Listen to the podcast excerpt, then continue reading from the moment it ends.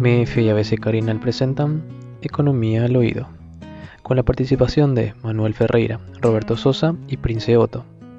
En este episodio analizamos y debatimos sobre las alternativas de financiamiento del Estado. Este programa fue realizado el 25 de julio de 2020.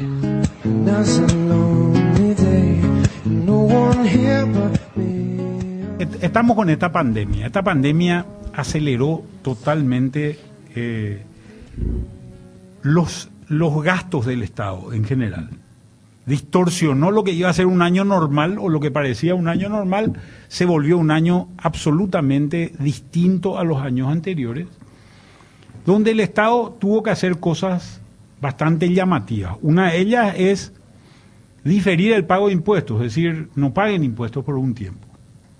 Lo segundo es endeudarse para poder cubrir una serie de, de, datos, de, este, gastos. Este año se hizo una deuda que cuadruplicó prácticamente lo que se venía haciendo anualmente.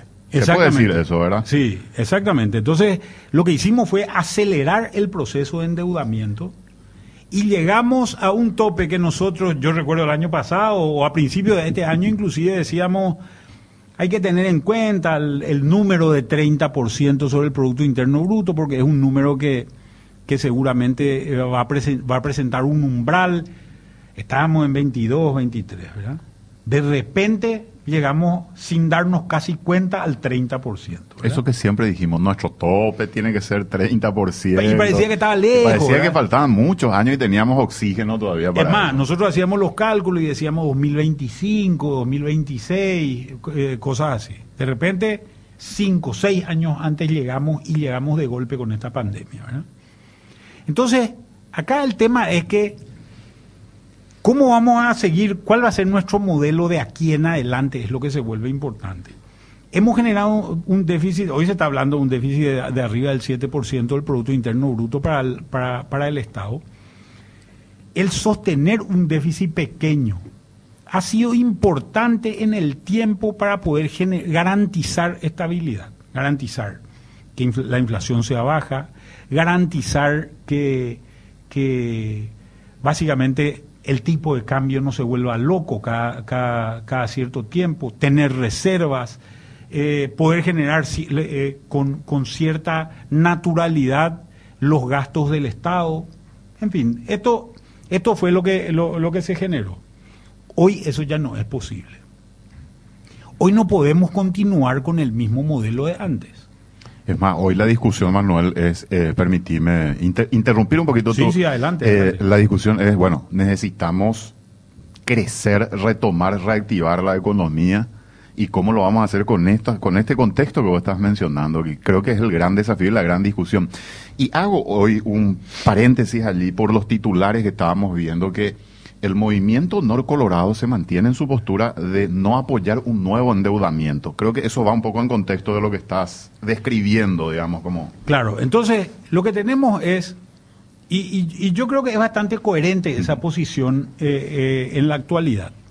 Lo que estamos viendo es, entonces, ¿cómo vamos a resolver este problema? Y acá hay un detalle que es importante. Yo no sé si tenemos una, una lámina para mostrar de ingresos y gastos del Estado, porque hay cosas que son interesantes de ver. ¿Cómo ha variado el gasto en función del Producto Interno, eh, perdón, el, la deuda en función del Producto Interno Bruto en seis meses? En seis meses hubo un pico que se generó, que era necesario hacerlo. Era necesario conseguir dinero para garantizar la salud, para garantizar una serie de cosas. Y acá hay una discusión, hay una discusión también que se, que se tiene que, que, que, se ha generado también en el público de decir por qué los funcionarios públicos siempre cobraron el 100%. Ellos son los el, eh, ellos son el único segmento sector que ha asegurado sus ingresos y durante estos meses la pandemia no les ha afectado prácticamente, excepto los beneficios adicionales. Exactamente. Acá tenemos un cuadro ya, Manuel, que vamos a... Entonces, este es un primer gráfico que, que, creo que es interesante, donde podemos ver algunas... Estos son los ingresos que tiene el Estado. El azul o celeste es el ingreso tributario, un naranja que es contribuciones sociales un gris que son donaciones y un amarillo que son otros ingresos. Eso para la gente que está viendo ya al aire en pantalla en ABC TV y lo que nos escuchan les vamos a describir dentro de un rato los que no pueden ver la pantalla. ¿eh? Claro, para que tengamos más o menos idea, este número está en los 5.400 millones de dólares, la barra completa, ¿verdad? La barra completa. O sea, vos tenés que un 70% está financiado más o menos de esa, de esa barra, de esos 5.400 millones, está financiado con ingreso tributario. Aquel 19, el amarillito que está arriba, el 19%, eh, que dice otros ingresos, ahí están los ingresos de Itaipú, básicamente, ¿verdad? O sea, fíjate que es más o menos un 20%. Entre Itaipú y los ingresos que pagamos por impuestos tenemos 90% más o menos de los ingresos que se generan en total. O sea, estamos hablando de 5 mil millones. Fuente 10 que le dicen normalmente en, el clasificador. Eso es lo que sería, eh, eso es lo que sería eh, fuente 10 básicamente. ¿verdad? Eh, acá todavía en esta parte de ingresos fiscales no está la deuda, ¿verdad? Vamos a ver si tenemos, no, sé si tenemos el siguiente. Eh, o sea, acá todavía no le sumamos lo que nos endeudamos como ingreso, digamos. Claro, porque en realidad lo que hacemos es esto menos los gastos y lo y, te queda un número negativo, ¿verdad? Fíjate que la inversión se ha hecho con deuda en los últimos tiempos. Todo ¿Qué, el... ¿Qué es la inversión neta, Manuel? Y es básicamente lo, lo, lo, que, lo que invertís, lo que, eh, lo que invierte el Estado, menos lo que de alguna manera vende el Estado. O sea, vende de repente un terreno, en realidad es muy pequeño ese, ese gasto hoy en Paraguay, ¿verdad? Pero fíjate que este es casi todo el periodo de Cartes. Estamos viendo, para la gente que está escuchando radio, una línea, un cuadro donde se ven dos líneas, uno de la deuda pública y otro de la inversión neta, que siguen entre el 2014 y el 2017, siguen casi la misma tendencia. Exactamente. Entonces, y, lo que se y después hay un quiebre en el 2017, a partir del 2017. 2018. 18 sería más que nada. Claro, ese fue un año electoral, ¿verdad?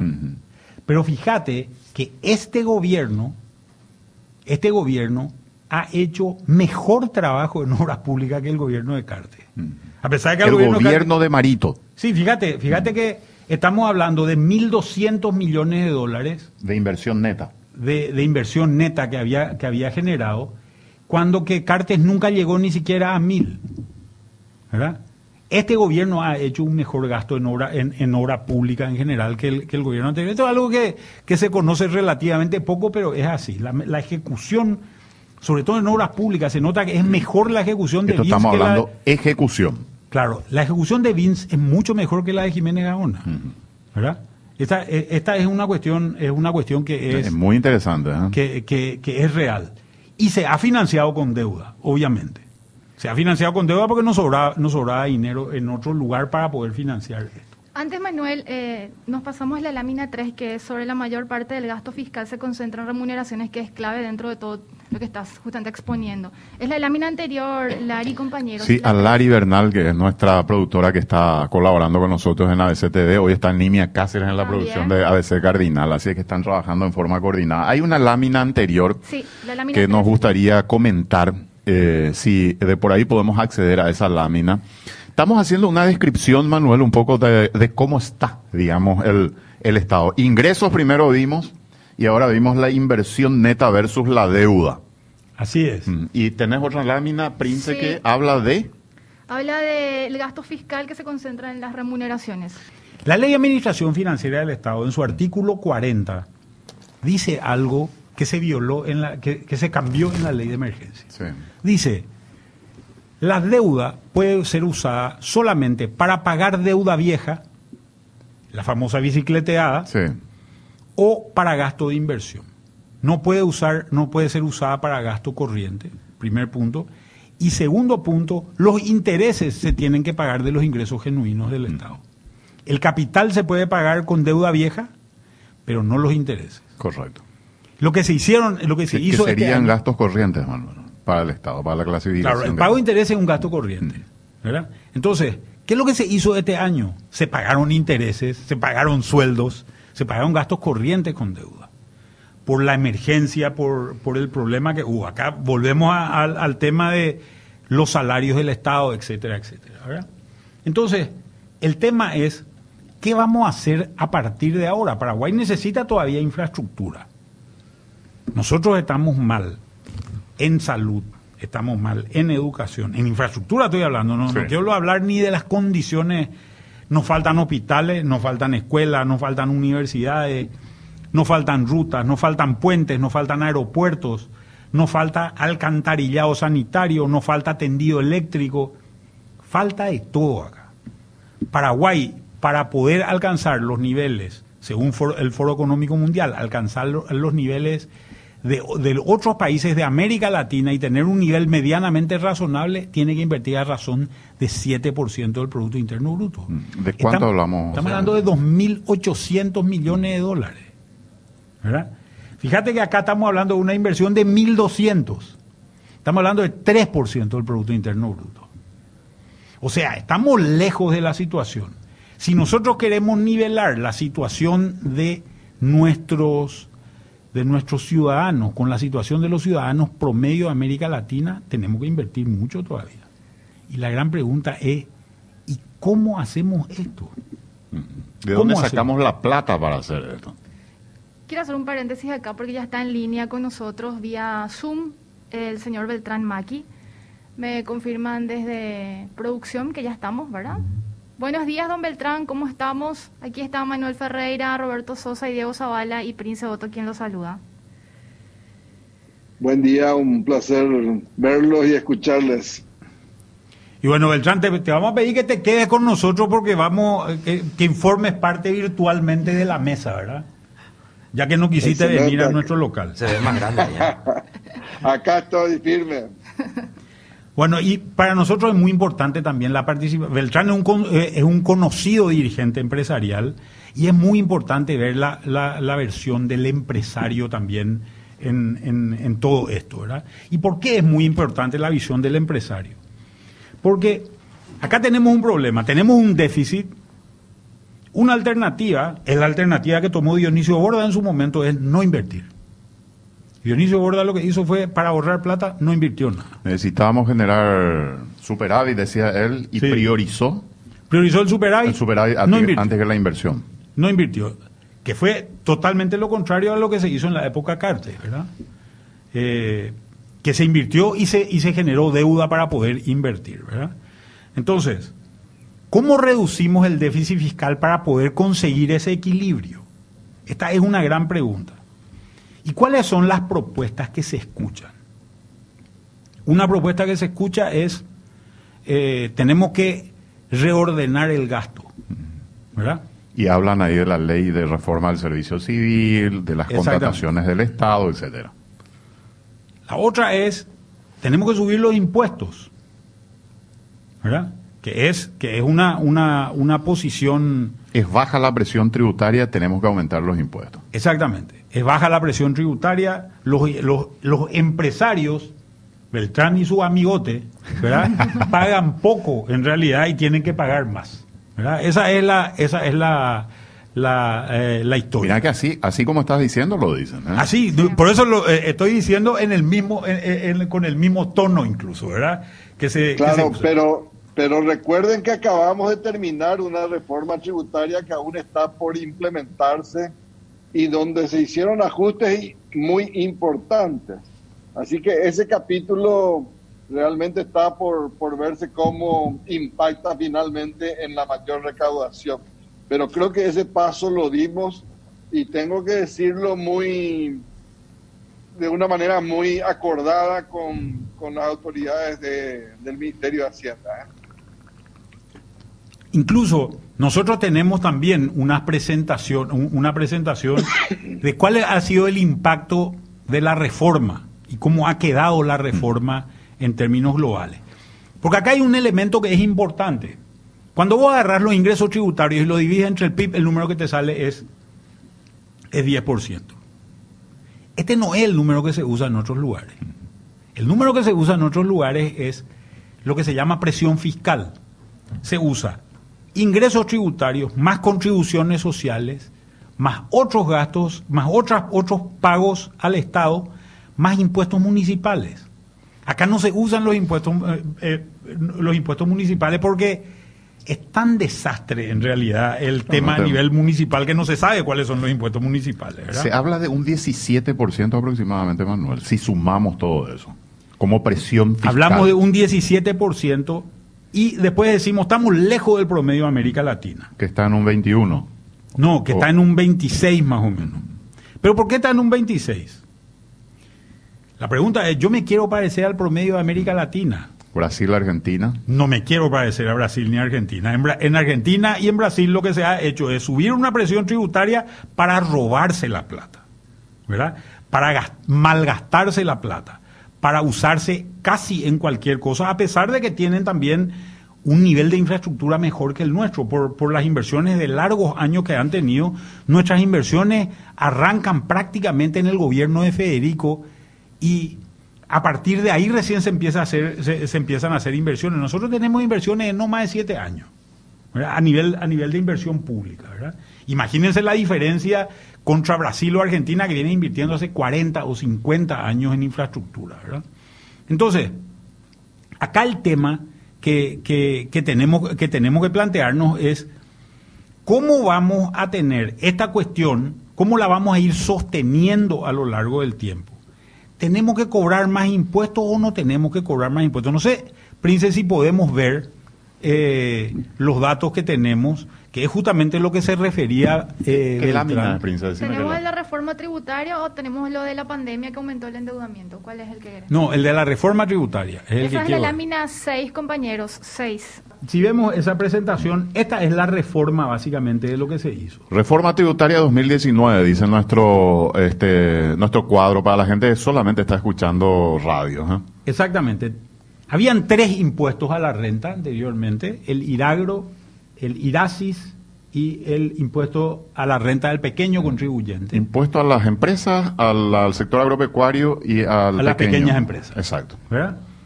Todo esto se unifica en un solo impuesto que se llama impuesto a la renta empresarial, IRE, de 10%, y a todas las empresas, cosa que no ocurría anteriormente, se le pone ahora un impuesto nuevo que se llama impuesto a la distribución de utilidades. IDU. IDU, que es un impuesto del 8% directo. A los residentes. Este impuesto era del 5% para los que pagaban IRASIS los del IRAGRO y los del IRPC no pagaban este impuesto. ¿Verdad? Esta, era, e, esta es la situación eh, eh, que, se, que se encuentra. Entonces, cuando sos residente va a ser del 8 y cuando sos no residente va a ser del 15. Ojo, ¿se acuerdan que decíamos que 10% era ingresos tributarios sobre PIB? ¿Verdad? Cuando nosotros miramos este gráfico, ya empezamos a ver una cosa. La, empresa paga una renta de 10% más un IDU de, de 8%. Si distribuye todos los dividendos, la presión que tiene la empresa es de 17,2, una paraguaya. Y una empresa que es extranjera va a pagar 10 más 15 sobre el saldo, su presión es de 23,5. En otras palabras, cuando nosotros llegamos al 10%, ¿cómo llegamos al 10%? Llegamos al 10% porque hay un grupo de empresas que está pagando 17% o en algunos casos si no distribuye dividendos está pagando menos porque los dividendos no distribuidos, o sea, las utilidades no distribuidas no son grabadas. Pero esto también te está diciendo de que hay un grupo grande, porque el 10 es un promedio, ¿verdad? Hay un grupo grande de, empresas que está pagando cero, ¿verdad? Si vos hoy agarrás y le, le sumás a esta presión la presión del IVA, vamos a suponer que yo sea una empresa que margine 20% a nivel bruto. Si margino 20% a nivel bruto, pago más o menos de eso voy a pagar 2% de IVA. O sea, al 17,2 que tengo, si le sumo el, si le sumo el, el IVA, voy a estar en 19,2. Como empresa paraguaya estoy diciendo, ¿verdad? 20% contra 21% de Chile, que yo creo que sí es un país imitable, ¿verdad? De, de los países de la región. Porque, vuelvo a repetir, no me quiero, yo por lo menos, no me quiero parecer ni a Brasil ni a Argentina. Y creo que eso tenemos que dejar claro. Son países que hoy hay un proyecto de reforma tributaria en Brasil porque se están dando cuenta que no les sirve lo que tienen. Estás haciendo una descripción de dónde vamos a sacar la plata, Manuel. Vuelvo nomás al origen de tu reflexión. ¿De dónde vamos a sacar la plata para encarar esto que se viene para adelante? Que es lo que se está discutiendo en este momento.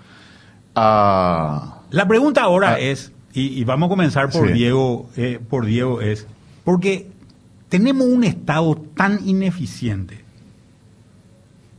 El Estado paraguayo fabrica caña, caña para pití, para ser exacto, es eh, aristócrata. Tenemos un tren que anda 500 metros y... Eh, no, tenemos un tren que no anda. Es el primer tren del, del Cono Sur y sigue siendo el mismo. ¿verdad? Yo me veo con la imagen del tren bala, ese en el balance que se presentó. Entonces, el tren bola hasta ahora, ¿verdad? el, que tenemos, ¿verdad? En realidad no hay ningún tren bala todavía, ¿verdad? Entonces, la pregunta es, ¿qué podemos hacer para volver más eficiente esto, este volumen de activos que tenemos dentro, dentro del Estado paraguayo? ¿Lo incluimos a Itaipú ya sin Estado? No, Manuel, Diego. Pregunto, pregunto, pregunto. Yo creo que sí. En, entran, para mí, para mí que deberían entrar en la, ecuación, ¿verdad? Porque al final contribuye, Itaipú y Yacyretá este, contribuyen a, la, a, los ingresos del Estado, ¿verdad? Y si nosotros eh, queremos sostener el Estado solamente con los ingresos tributarios, que son los ingresos genuinos que tiene el Estado, eh, ustedes recuerden que Itaipú y Yacyretá en su momento, esos ingresos se contemplaban exclusivamente para la, eh, la realización de infraestructura del país terminó finalmente yendo a las arcas generales del Estado para este, financiar funcionarios públicos.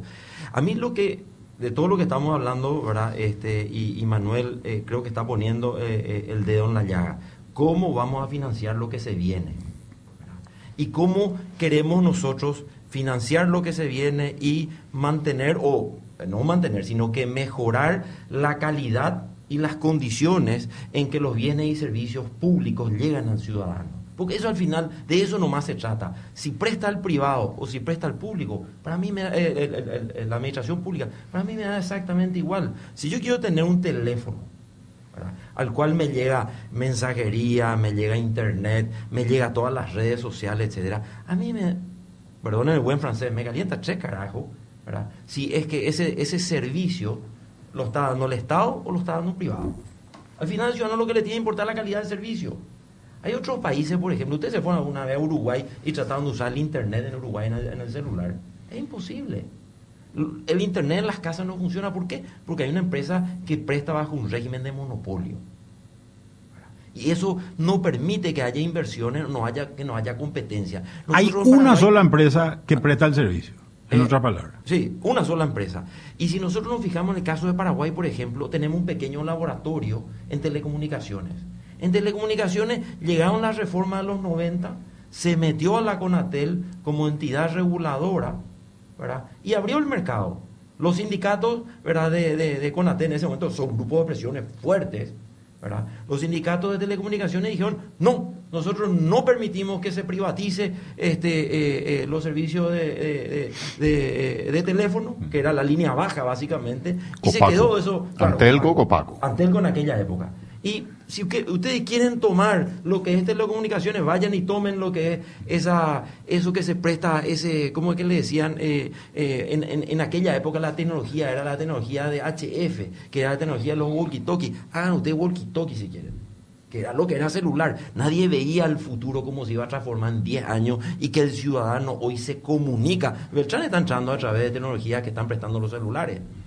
A Beltrán lo tenemos ahí nosotros en este momento en Zoom a través de su celular o muchos ciudadanos siguen estos programas. Es más, la primera empresa en su flujo de caja, en su flujo de caja, la primera empresa esperaba tener 1.200 funcionarios, 1.200 clientes en los próximos cinco años. Sí. Y, entonces, Terminó teniendo 700.000. Sí. Así cambió y, y, si ustedes miran hoy ese pequeño laboratorio, ¿verdad? Este que es las telecomunicaciones, tenemos una empresa pública que está sobrecargada de funcionarios y que nadie quiere el servicio. Una época yo recuerdo que se quiso obligatoriamente dar a todos los policías que ellos paguen ¿verdad? Este, la, eh, el, el teléfono de Vox, ni uno quiso. ¿Por qué? Porque no llega a todos lados, llega mal y encima le iban a eh, eh, enchufar a ellos el, servicio de telecomunicaciones. No, ¿verdad? Entonces, el, yo creo que la discusión pública tiene que centrarse a si el servicio llega, si el servicio llega eficientemente, ¿verdad? Este, y, Visión desde el ciudadano más que desde la empresa, claro, ¿verdad? Porque la discusión, eh, bueno, hay gente que distorsiona la discusión y dice, no, acá el, el capitalismo quiere entrar. Al, al, ciudadano le importa tres pepinos. No, de hecho, de hecho, quiero recoger eso que dice Diego en el sentido del tema telefónico nomás. La comparación de tarifas telefónicas de la época esta que están hablando era una diferencia abismal. Pero la gente pagó la telefonía móvil. ¿Por qué? Porque tenía el servicio que era lo fundamental. O sea, él necesitaba el servicio y el costo lo, lo, absorbía y lo asumía porque lo que necesitaba es que funcione el sistema.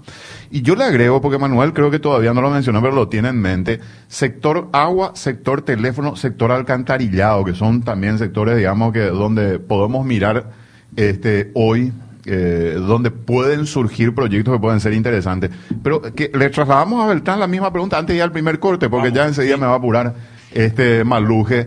Eh, Beltrán, ¿qué opinas sobre esto que plantea Manuel y que lo estaba reflexionando un poco Diego acá con nosotros? Y creo que eh, los ejemplos los tenemos, como decía Diego, en laboratorio. ¿verdad? Tenemos un ejemplo con rutas también que funciona muy bien.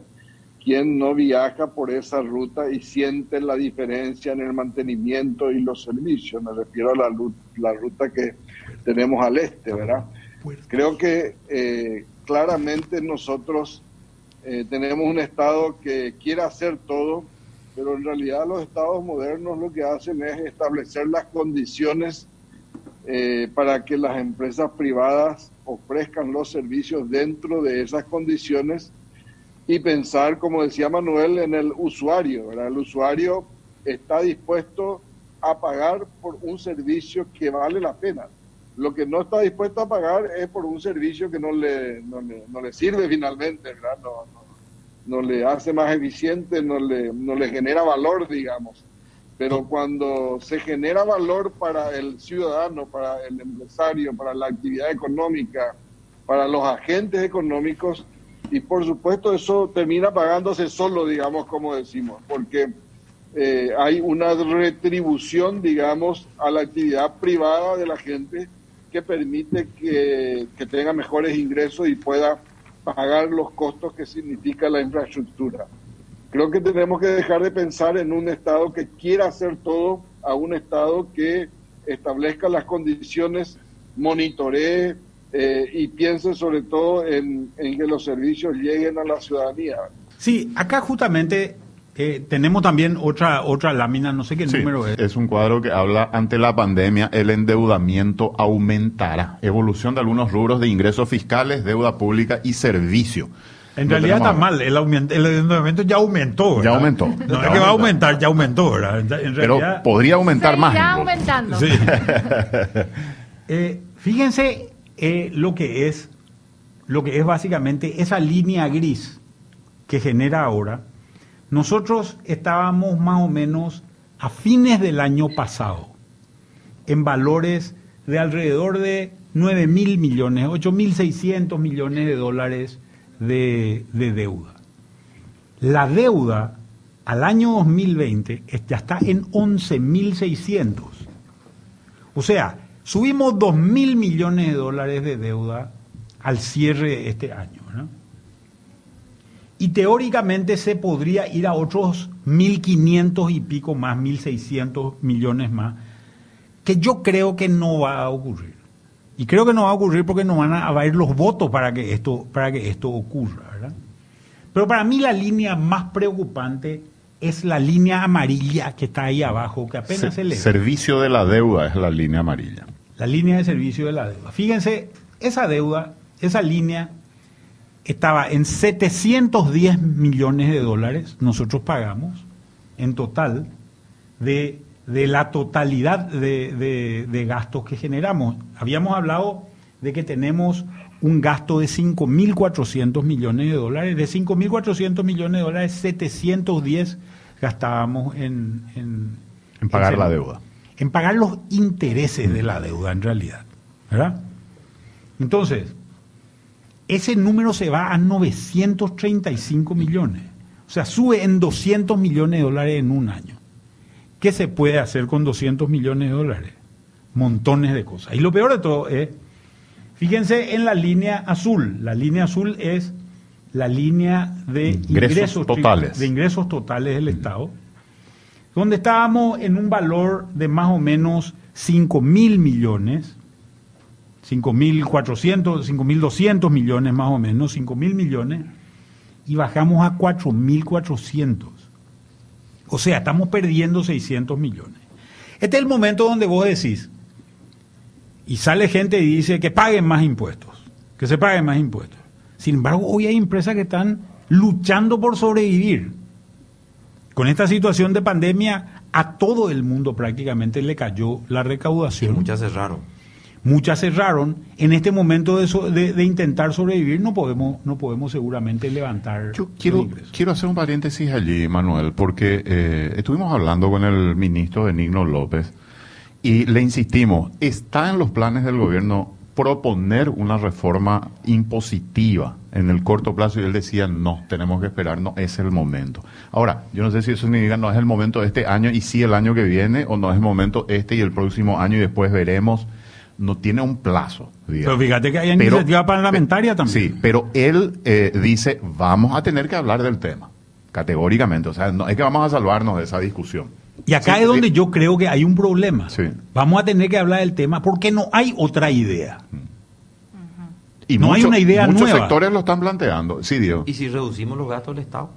Y eso lo plantean también como una de las opciones. Pero yo ahí veo poco entusiasmo hasta ahora. No sé si Beltrán tiene alguna otra imagen y, y qué piensa él sobre lo que podría ocurrir con esto.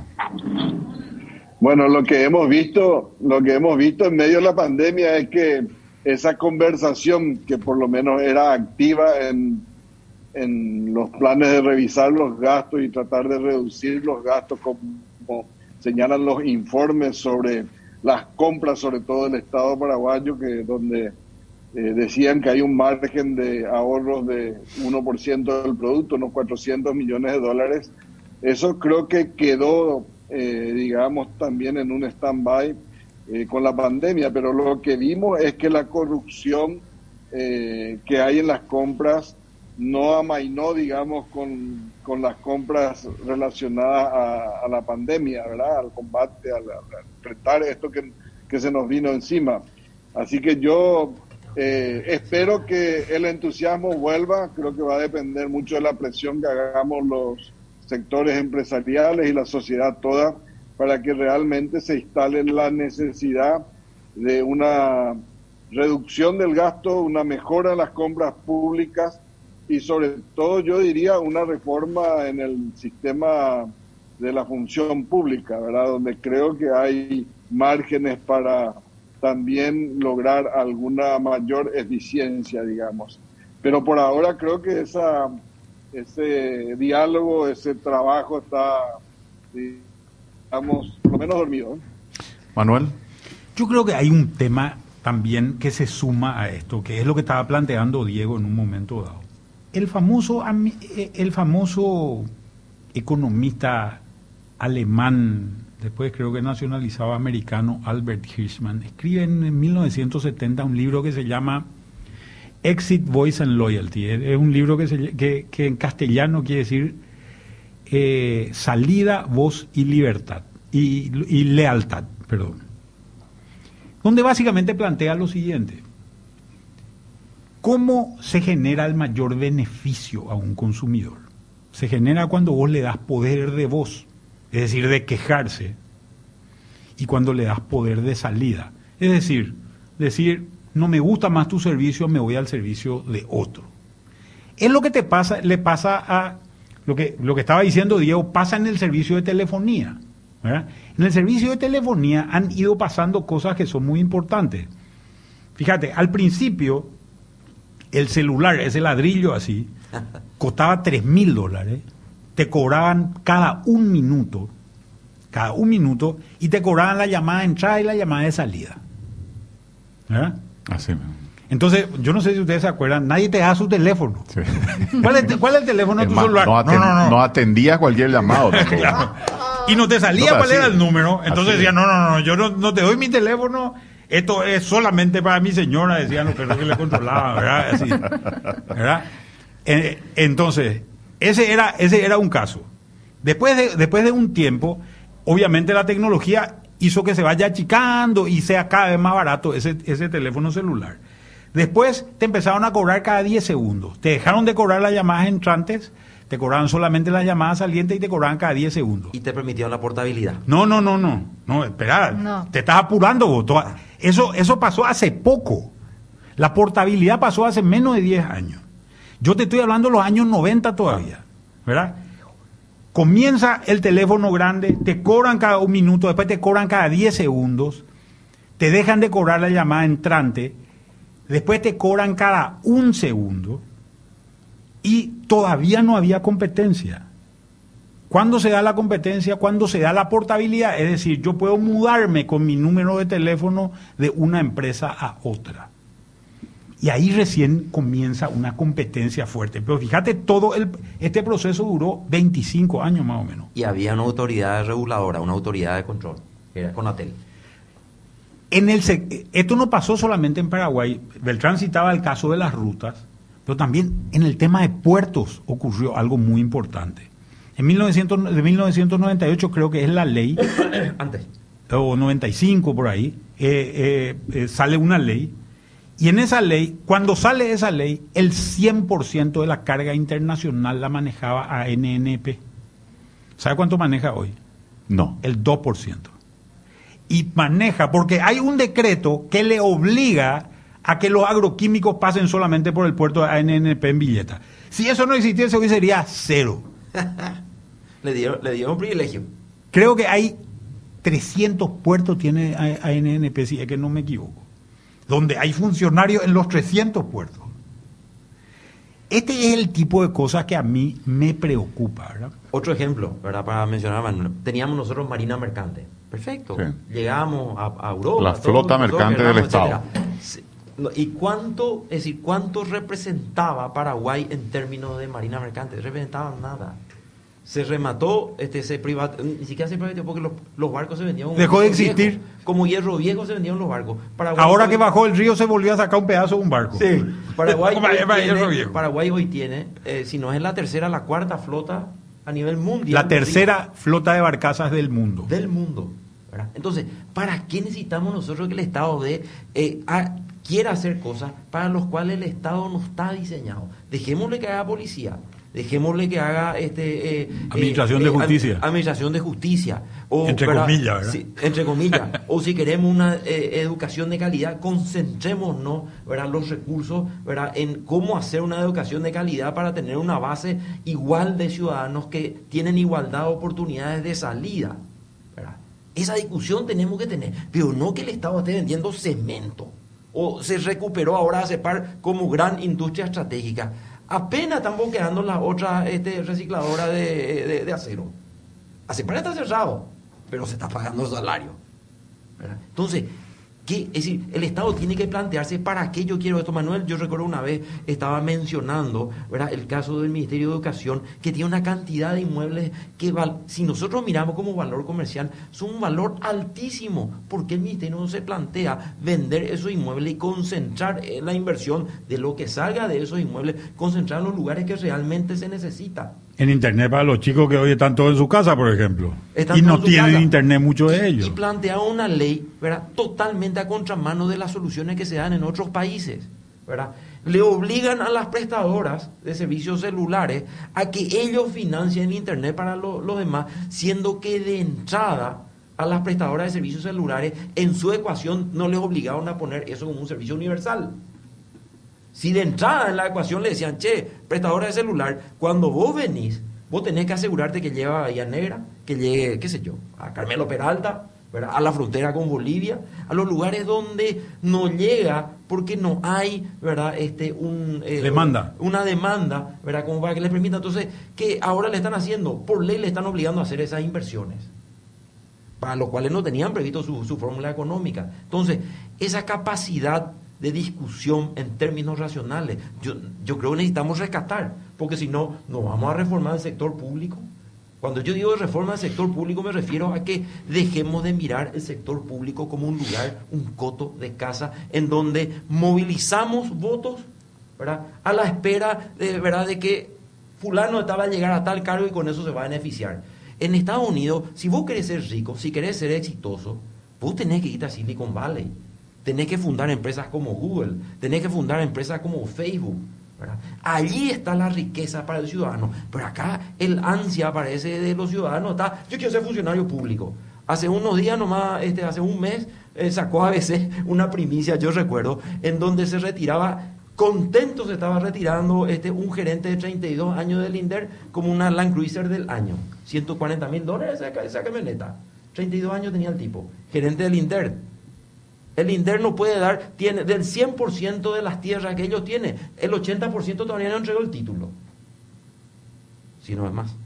Entonces, esas, esa, esa, eso, distorsiones que genera el Estado nosotros tenemos que ordenar, ¿verdad? Porque si no vamos a seguir gastando en algo que no funciona.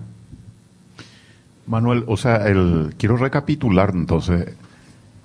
El Poder Ejecutivo tiene un proyecto. Eh, vos planteás algunas alternativas como para obtener recursos y revertir eso para lo que necesitamos en este nuevo eh, periodo que vamos a afrontar, que va a ser bastante duro. Eh, vi que corrigieron ustedes sus números, 3.3 negativo para este año, con una buena recuperación para el año que viene si las cosas van bien. Sí. Eh, que, quiero recapitular nomás para volver a la fuente de la discusión un poco. Sí, pero lo que me preocupa a mí hoy es la estabilidad económica que podemos tener.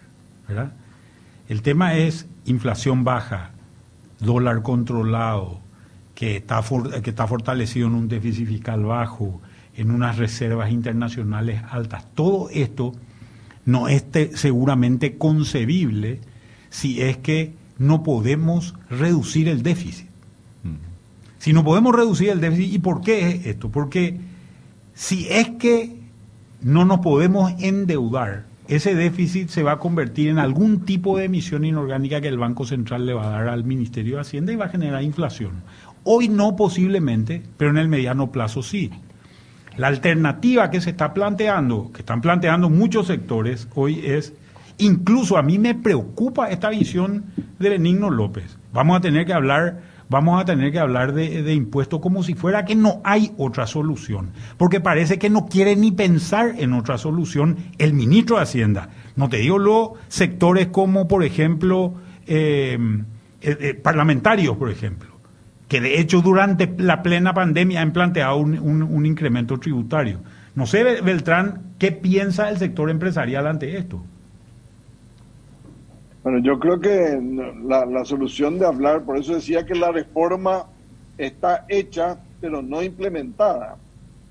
Si vamos a hablar de vuelta de, impuestos sobre una reforma no implementada, yo veo un escenario bastante complejo, dada la realidad de las empresas, no solamente de las empresas de, del sector comercio y servicios, seguramente son las más afectadas en la pandemia, pero también de las empresas del sector agropecuario, ¿verdad? En la industria de la carne o la producción de carne, el sector agrícola, también pasan por años difíciles, aunque los resultados de la cosecha sean eh, muy auspiciosas, ¿verdad? Yo creo que no hay espacio para hablar de un aumento de tributos en este momento, eh, sin antes pasar por el, digamos, el, el, control del gasto público, la mejora en las compras del Estado, eh, creo que la ciudadanía no va a aceptar hablar de nuevos impuestos si no se corrige esto que hemos visto eh, además florecer en medio de la pandemia, ¿verdad? Y coincido con Manuel, hay que explorar, eh, explorar y no solamente explorar, hacer un esfuerzo grande en atraer inversión privada a las obras públicas, pero también hacer un inventario serio de los activos que posee el Estado y que puedan ser atractivos para su venta para proyectos en el sector privado, ¿verdad? porque evidentemente el Estado paraguayo tiene activos inmovilizados que no generan eh, beneficios para el Estado y esa es una gran oportunidad que tenemos. Por supuesto hay que poner todos los cuidados y las normas para evitar la corrupción, pero yo creo que tenemos que tratar de generar de vuelta un ambiente donde el déficit sea controlado y los caminos para ese control creo que están por estos temas. Inversión privada en obras públicas, atraer capitales y vender algunos activos que el Estado tiene y que no son de los más eficientes, incluidas las empresas públicas. Yo no sé si hay una sola empresa pública en Paraguay que uno pudiera decir es eficiente. Eh, del repaso que hemos hecho solo encontramos ineficiencia. Bueno, el, eh, Manuel, yo estaba pensando mientras estabas planteando esta serie de alternativas, porque eh, yo entiendo que lo que el Poder Ejecutivo está desesperado es por conseguir recursos. y, y, entiendo que eso pasa también por la rigidez que tiene en su estructura de gastos. Entonces, no sé hasta qué punto pues, el, dilema que, se plantea. Bueno, yo tengo que bajar el déficit fiscal. ¿Cómo voy a bajar el déficit si mi única manera hoy de invertir, que necesito invertir para tratar de reactivar la economía, es endeudándome? Entonces, allí hay una, una serie de ecuaciones que hay que manejar y una de las que vos planteas es, bueno, busquemos una fuente alternativa antes que endeudarnos tenemos bienes, tenemos activos, vamos a ver si eso podemos hacer dinero. Entiendo que ese es el planteamiento. Te voy a, poner algunos ejemplos que, creo que son interesantes. La Escuela República de Panamá, que queda sobre Mariscal López, enfrente al Ministerio de Industria y Comercio, es una manzana en una zona donde posiblemente el precio esté entre mil y mil quinientos dólares. Zona Shopping Mariscal. Zona Shopping Mariscal. Mil y mil quinientos dólares el metro cuadrado. Tiene diez mil metros cuadrados. ¿Cuántos o tiene? entre 10 y 15 millones de, dólares. de dólares podría valer ese terreno. Tiene menos de 35 alumnos esa escuela. Voy a poner otro ejemplo. Yo le planteé esto, le, planteé también a un grupo de ministros con lo que nos andamos reuniendo de este tipo de cosas. es sin intereses particulares. ¿eh? Sí. Allí no, hay, allí no hay corazoncito, es lo que va a plantear Manuel. Pero le planteé, y Germán Roja me planteó una, una idea interesante a partir de esto. ¿Por qué no vendemos la cárcel del buen pastor? Y la cambiamos por una cárcel modelo, para mujeres. Imagínate, y la verdad que empezás a decir esto y se te empiezan a ocurrir cosas y se le empieza a ocurrir a la gente. La cárcel del Buen Pastor como lugar espectacular para hacer un edificio, para hacer mm.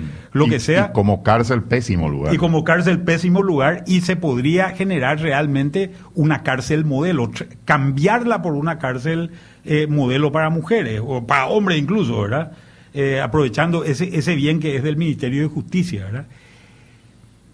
Hoy el 25 de julio, a nosotros nos ofrecen, y yo hablo como limpista en este caso, y, me hace, me, sigue Roberto Sosa.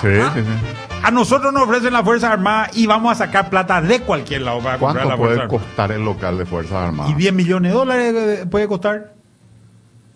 Fácilmente. Beltrán ya se ríe porque ya está abriendo la cuenta en Banco Visión para, para contribuir. no, no, y así hay muchos activos.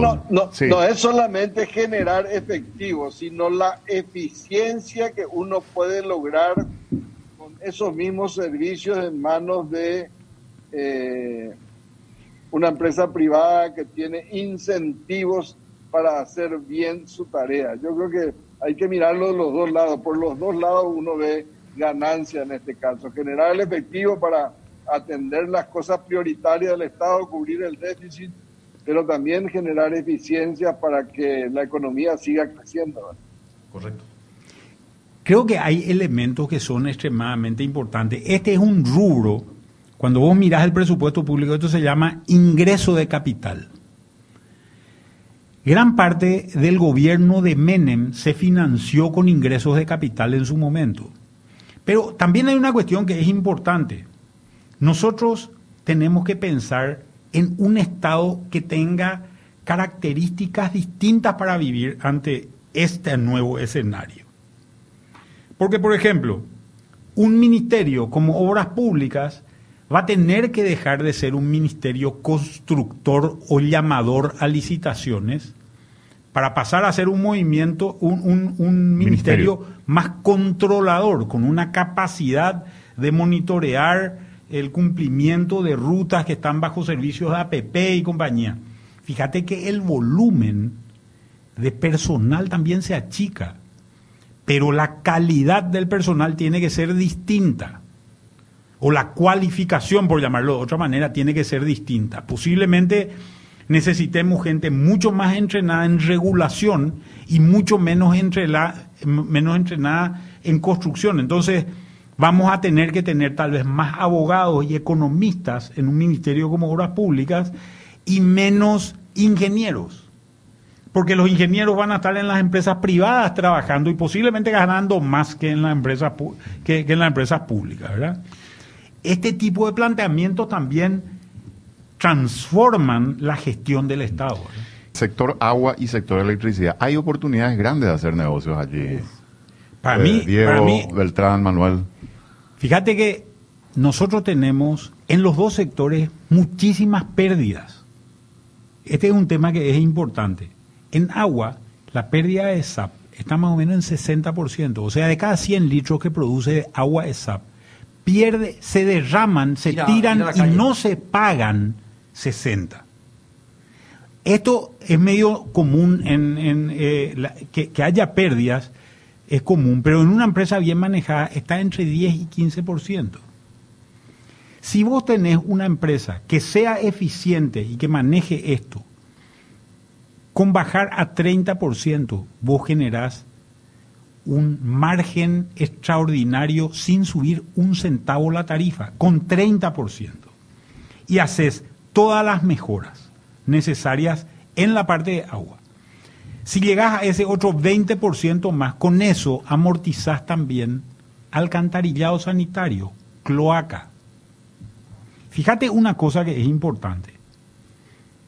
Nosotros hoy, sobre todo en la zona sur de Asunción, en el departamento, en, el departamento central, en la zona sur de Asunción, y escuchen los lambareños, los, de Ñembú, eh, los de Villaliza, etcétera, etcétera. Esa zona, el nivel de polución que hay en el agua, en la napa freática, es tan grande que las aguas tienen nitritos y nitratos, básicamente por las filtraciones de los tanques de combustible. Están tomando nafta o gasoil. Dentro de poco van a hacer ruido de motor la gente que, que vive en esa zona. ¿verdad? No, es una, es una Un problema grave. Sí. preocupante, teniendo al lado semejante río, ¿verdad? Porque este también es el tema, pero no se han hecho las inversiones para este tipo de cosas. ESAP no crece, ESAP a mí, a mí, a mí me resulta medio simpático. Varios, a varios intendentes de Asunción le hemos llamado bache tanto, bache, ¿verdad? El principal enemigo político de los intendentes de Asunción ha sido la lluvia. ¿verdad? ¿Por qué es la lluvia? Porque en realidad se rompen todos los, em- lo- los asfaltados porque no tenemos desagüe pluvial. No tenemos un sistema de desagüe pluvial en una zona de precipitación de 1.300 milímetros al año. 1.300 milímetros quiere decir que llueve 1.300 litros por metro cuadrado todos los años. Imagínate vos la cantidad de agua que te entra y te rompe todo, ¿verdad? Esto es falta de infraestructura. La gran pregunta es, y yo quiero acá le quiero meter otra vez a Beltrán, es ¿cómo, ¿qué vamos a hacer de aquí hacia adelante? Y no estoy pensando el año que viene, sino estoy pensando cómo, cuál es nuestro modelo para crecer los próximos 10, 15, 20 años. Sí, yo creo que eh, no solamente agua, nosotros eh, de alguna manera trabajamos el dragado del río, veníamos siguiendo el dragado del río. En- En 10 años no se pudo comprar desde el Estado una draga que valga la pena para hacer el dragado del río, pero tampoco se pudo avanzar en una solución privada, ¿verdad? Y ahí tenemos los sobrecostos en el comercio exterior paraguayo están estimados en 300 millones de dólares, entre otras cosas por el problema del, del transporte fluvial, que cuando el río baja tenemos estos problemas, ¿verdad? Las oportunidades que Paraguay tiene para atraer eh, capital tienen que ver también con la justicia, digamos, ¿verdad? Yo creo que una, una de nuestras graves deficiencias está en la justicia. Eh, creo que esa es una tarea en la, que, en la cual el Estado debiera concentrarse de manera que en los próximos años, como dice Manuel, el modelo de desarrollo de Paraguay sea un mix de inversión privada en obras públicas y de un Estado que pasa a regular y a controlar, digamos, mucho más que a hacer como lo está haciendo hoy, ¿verdad? Yo creo que es un gran cambio que tenemos que meter en nuestra en nuestras mentes y en nuestras autoridades y en nuestros ciudadanos, porque de otra manera vamos a seguir conviviendo con caños rotos, pérdidas de agua, llamar 20 mil veces al SAP para que solucionen una pérdida de agua y es una odisea hacer esta tarea. Yo o para que te eh, cobren cualquier cosa como hicieron ahora. Yo personalmente hago los reclamos en mi zona, en mi barrio, y sé lo que cuesta que finalmente venga una cuadrilla, ¿verdad? Así que realmente creo que este es un paso muy necesario de manera que la ciudadanía tenga realmente un mejor servicio. Mm. Diego quería decir algo al respecto. O, repasando otro servicio público, ¿verdad? Este, nosotros tenemos, por ejemplo, que llega el verano y vienen los problemas eternos de corte de energía. ¿Cómo puede ser que la Constitución prohíbe para los monopolios, pero nosotros tenemos un monopolio en energía? No importa que sea del servicio eh, del Estado, pero tenemos un monopolio. Y ese, lo, lo preocupante es que ese monopolio ejerce no solamente poder económico, ejerce poder político.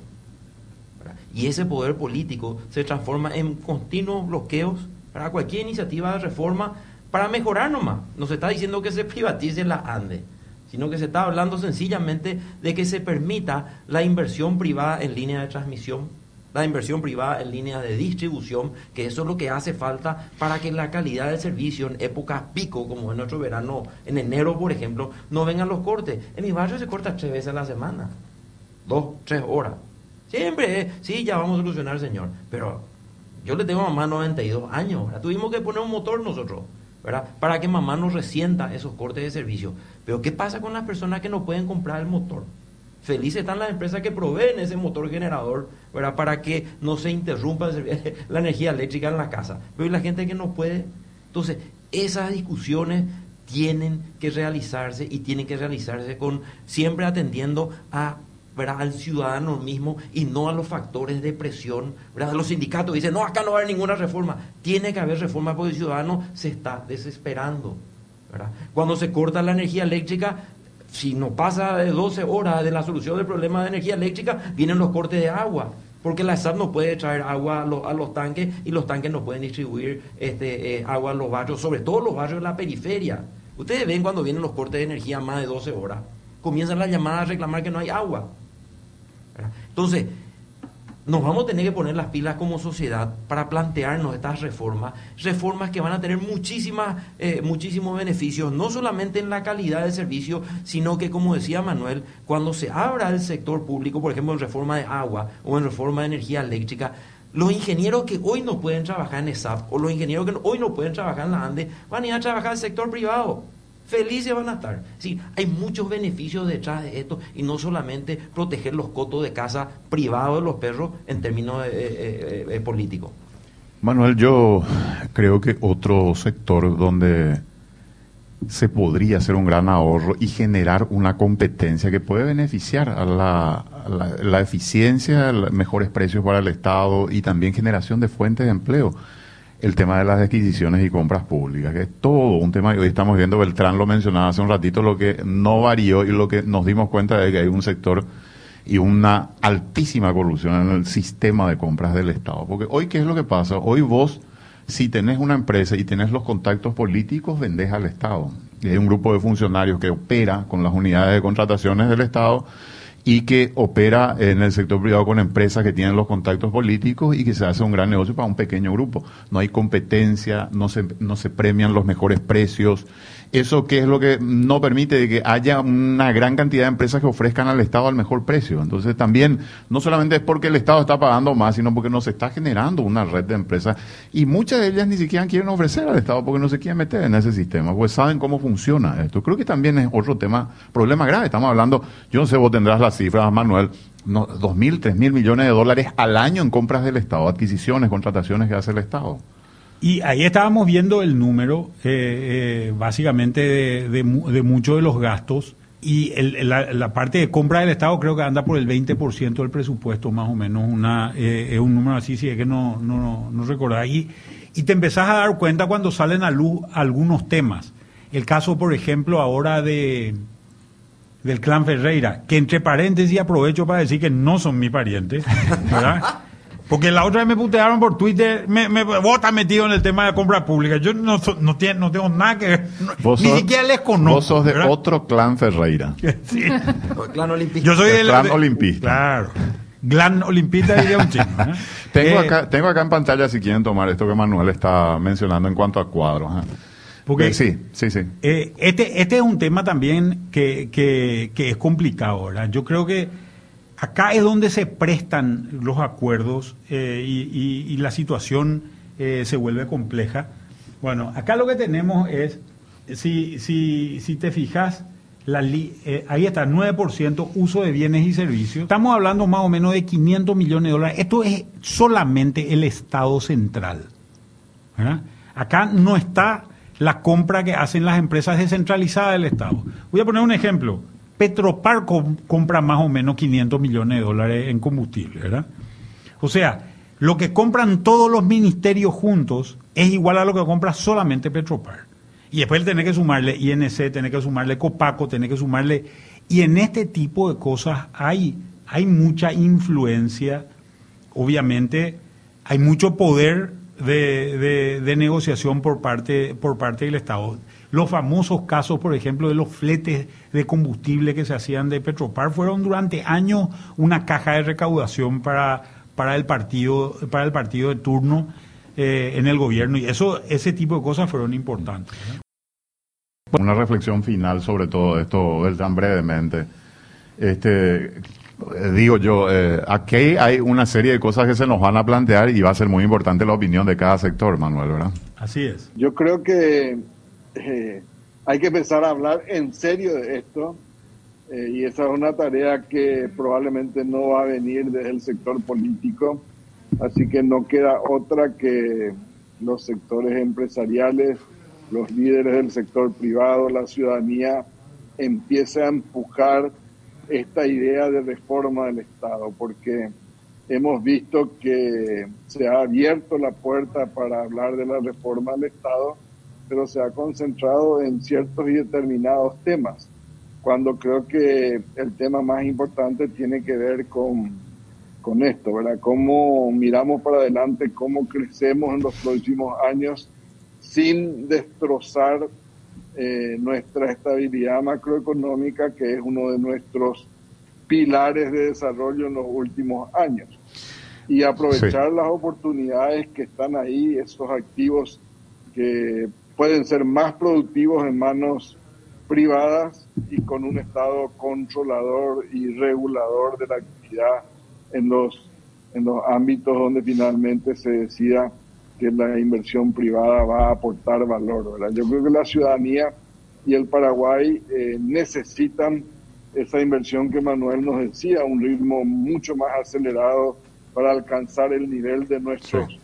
vecinos y eso solamente va a venir en una conjunción de inversión privada pública y para eso hay que hacer las reformas y repito, una de las reformas de las que no hablamos eh, cuando se habla de reforma de la reforma de la justicia, ¿verdad?